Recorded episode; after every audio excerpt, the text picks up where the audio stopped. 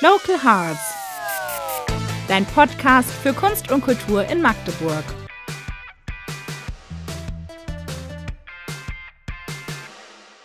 Zuhörerinnen und Zuhörer zur neuen Folge von Local Hearts. Ich bin Saskia und heute nehmen wir unseren Podcast an einem ganz besonderen Ort auf. Ein Ort, der momentan für die Öffentlichkeit geschlossen ist, aber für uns wurde es extra aufgemacht. Ich bin im Geheimclub in Magdeburg und mir gegenüber sitzt Pernox, der Resident DJ, aka Hans. Hi Hans. Hallo. Schön, dass du da bist. Und wir wollen natürlich wissen, wer ist denn überhaupt Pernox? Stell dich doch mal vor. Ja, gerne. Also, ähm, mein Name ist Hans, ich bin 27 Jahre alt und bin hier Resident DJ im Geheimclub in Magdeburg.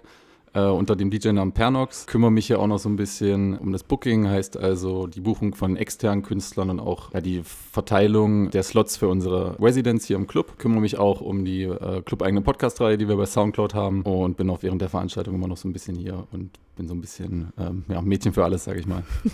Was bedeutet denn Pernox? Äh, das kommt aus dem Latein und bedeutet so viel wie die Nacht hindurch oder die Nacht überdauernd. Wie bist du denn darauf gekommen? Ja, war eigentlich eine ganz witzige Geschichte. Wir, also wir heißt ich und ein guter Freund von mir haben damals zusammen angefangen, Musik zu machen, Techno aufzulegen und hatten das Privileg, auch hier vorher im Club schon immer ein bisschen üben zu dürfen. Bis irgendwann dann mal äh, der Chef zu uns kam und meinte, ey, übrigens in zwei Tagen habt ihr euren ersten Club-Gig bei uns hier bei der Newcomer-Veranstaltung. Äh, bis dahin braucht ihr mal einen DJ-Namen. Und dann ging das Brainstorming natürlich los und erstmal versucht man so ein bisschen was mit seinem eigenen Namen zu machen. Bin da auf nichts gestoßen, was mich jetzt irgendwie, was mich angesprochen hat diesbezüglich und habe dann so überlegt, ja, okay, was hängt mit Techno zusammen? Was gibt es da für Dinge, die dem Ganzen äh, naheliegen? Bin dann schnell darauf gekommen, dass man natürlich immer die Nacht durchtanzt und äh, die Nacht über durchfeiert und ja, bin dann so irgendwie nach einer langen Google-Suche auf den Namen gestoßen, den ich eigentlich ganz passig fand. Ist relativ kurz, einprägsam und hat thematisch ja irgendwie was mit Techno zu tun.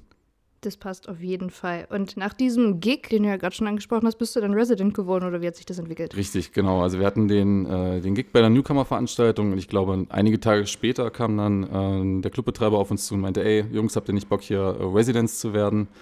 Und ja, wir waren natürlich super happy darüber und sind seitdem dann äh, Residents hier im Club, ja. Was machst du denn überhaupt tagsüber, wenn du immer abends auflegst? Ich gehe auch noch arbeiten nebenbei. Ich gehe 40 Stunden ganz normal in der Woche arbeiten, äh, bin an der Uni tätig, gerade noch als wissenschaftlicher Mitarbeiter. Techno ist dann quasi so die Wochenendbeschäftigung. Warum ist es denn gerade Techno geworden? Muss ich vielleicht ein bisschen weiter ausholen? Also ich habe früher mich immer schon viel mit Musik beschäftigt, habe früher auch äh, verschiedene Instrumente gespielt, zum Beispiel äh, Keyboard oder E-Bass in verschiedenen Bands auch damals schon. Äh, war also immer schon ein bisschen musikalisch angehaucht. Äh, das Ganze ist dann ein bisschen abgeebbt, als ich zum Studium gegangen bin. Haben erstmal eine ganze Weile äh, Ruhe mit der Musik.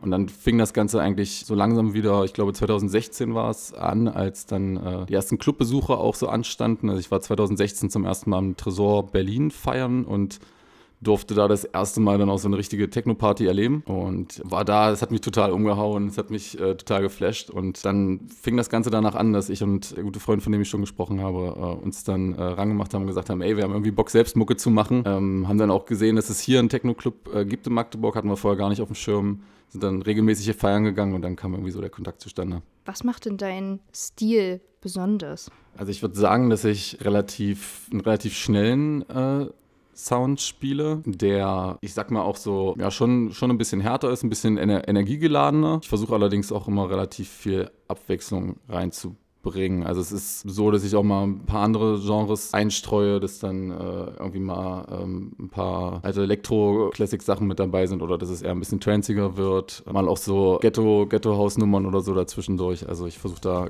gerade wenn man längeres Set spielt, so, was weiß ich, drei, vier Stunden, da auch schon mal ein bisschen Abwechslung reinzubringen.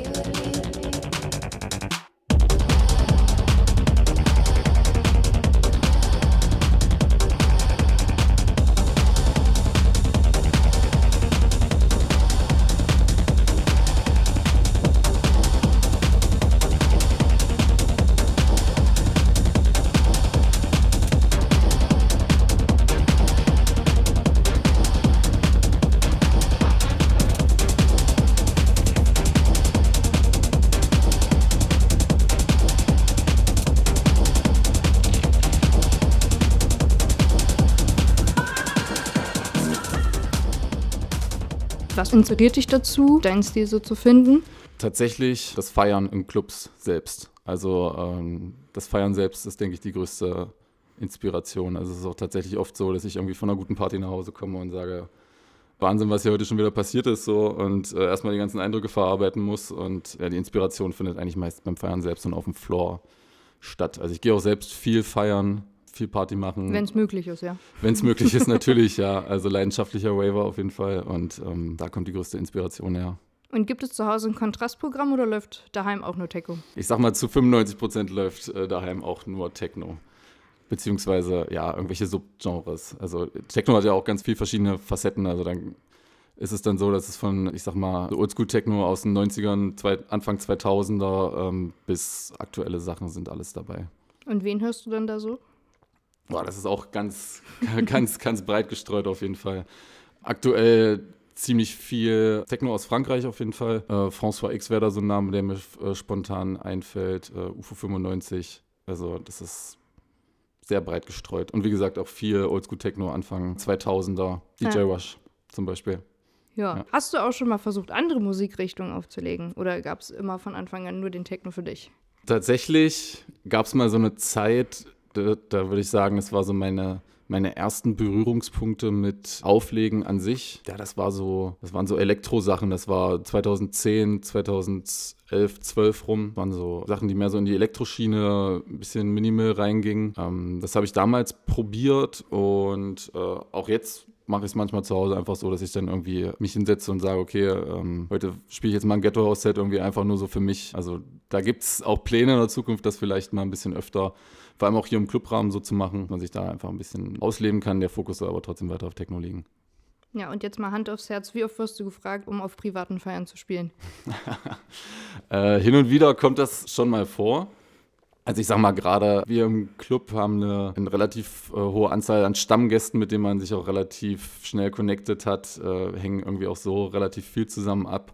Und äh, wenn dann da mal irgendwie äh, eine Geburtstagsparty äh, oder eine After-Hour oder eine äh, WG-Party oder sowas ist, dann das auf jeden Fall schon mal vor, dass ich da dann auch spiele. Gibt es denn einen besonderen Abend, der dir in Erinnerung geblieben ist als DJ? Eine besonders gute Feier? Also mehrere auf jeden Fall. Äh, ich, ein Highlight letztes Jahr war auf jeden Fall mein erster Festival-Gig, den ich hatte. Auch gefolgt von einer relativ guten Party oder von einer sehr, sehr guten Party. Äh, Ende Juni war zufälligerweise auch noch mein Geburtstag. Das war das erste Mal, dass ich wieder hier im Club äh, gespielt habe, nachdem wir aufmachen durften. Das war auf jeden Fall ein Abend, an den ich heute immer noch äh, richtig gerne zurückdenke, so, weil der Club an sich aus seinen Nähten geplatzt ist. So. Es waren wahnsinnig viele Leute hier und natürlich auch ähm, wahnsinnig viele Freunde von mir, einfach äh, weil wir vorher schon ein bisschen Party bei uns äh, zu Hause gemacht hatten und dann alle her sind danach. Das war natürlich eine coole, coole Sache. Ja, das glaube ich dir. Wie viel Fassungsvermögen hat denn der Club? Wie viel können denn hier rein? Also tatsächlich ist es so, wir haben ja hier mehrere Floors im Club. Also der Techno-Floor, den wir hier haben, der hat so ein Fassungsvermögen von, von 200 Leuten. Wir haben drüben einen neu gebauten Hausfloor, da passen auch nochmal 200 Leute rein und dann haben wir auch noch einen Außenbereich. Also geht schon, geht schon ordentlich was rein. Ja, wie groß ist denn überhaupt die Fanbase hier in Magdeburg? Von mir oder vom Club? Von dir natürlich. ich würde sagen, es ist schwierig an, an, Zahlen, an Zahlen festzumachen. Also definitiv äh, nicht, nicht wahnsinnig groß. So, wie gesagt, wir haben, wir haben ein großes Stammpublikum, wo, wo äh, ich jetzt auch viele schon als Freunde oder wo ich viele schon äh, Freunde nennen darf mittlerweile. Die definitiv. Und ich denke aber schon, dass es ähm, langsam so ist, dass wir hier eine, eine kleine, kleine Szene entwickeln konnten, die ja gerne und oft herkommt, teilweise jedes Wochenende. Und das versucht man natürlich auch noch weiter zu vergrößern. Ja, und wie schätzt du die Fanbase so in Magdeburg generell ein? Ist eine relativ durchmischte Fanbase, was ich sehr wertschätze. Also viele Leute, die schon zehn Jahre oder vielleicht auch länger feiern gehen die auch immer noch feiern gehen. Insbesondere nach Corona sind viele neue junge Gäste dazugekommen, was ich auch wahnsinnig cool finde, weil die einfach mal ein bisschen äh, frischen Wind reinbringen. Und was ich hier halt noch sehr wertschätze, ist, dass, ja, dass es ein offenes Miteinander ist. Jeder rennt hier mit einem Lächeln durch den Club, irgendwie man kann jeden anquatschen. Es ist nicht von oben herab, es ist irgendwie einfach ein, ein, ein cooles Miteinander. Jetzt natürlich nochmal zu Corona. Wie hart hat es dich denn getroffen, als die ganzen Veranstaltungen während des Lockdowns oder während der diversen Lockdowns und wie dir das alles schließen musste? Mich persönlich hat es natürlich irgendwo schon, schon hart getroffen. Also es ist jetzt nicht so, dass, dass wahnsinnig, wahnsinnig viele Veranstaltungen für mich ausgefallen sind, wo ich gespielt hätte. Aber ich sehe das Ganze nicht nur aus der Perspektive, dass ich selbst DJ bin, sondern ich, selbst wenn ich nicht auflege, bin ich eigentlich so gut wie jedes Wochenende hier. Und das hat natürlich schon sehr gefehlt, dann einfach, weil es ein, ein Ausgleich ist zum, äh, zum ganzen Alltag, der unter der Woche, sage ich mal, stattfindet. Von der Perspektive war der Einschnitt da auf jeden Fall schon sehr hart. Hattest du denn nochmal Gelegenheit, irgendwo anders auflegen zu können? Tatsächlich ja. Bei, ich glaube, zwei Veranstaltungen waren es letztes Jahr in Berlin von einem guten Freund von mir, der da Labelpartys veranstaltet. Äh, da durfte ich spielen. Und ansonsten halt sehr oft hier. Hatten für dich Raves in den Corona-Zeiten auch einen höheren Stellenwert, also die dann irgendwo anders noch veranstaltet wurden? Mm, reden wir von Reden wir von Waves hier im Club oder von ich Auch sag, außerhalb. Okay, äh, außerhalb äh, tatsächlich nicht. Da war ich nie so, nie so der Freund von während Corona, weil ich der Meinung bin, dass es der ganzen Sache eher hinderlich ist als alles andere. Ich meine, wir im Club hatten von Anfang an ein strenges Hygienekonzept mit Tests. Also jeder äh, Gast musste sich ja testen lassen bei uns vor Ort.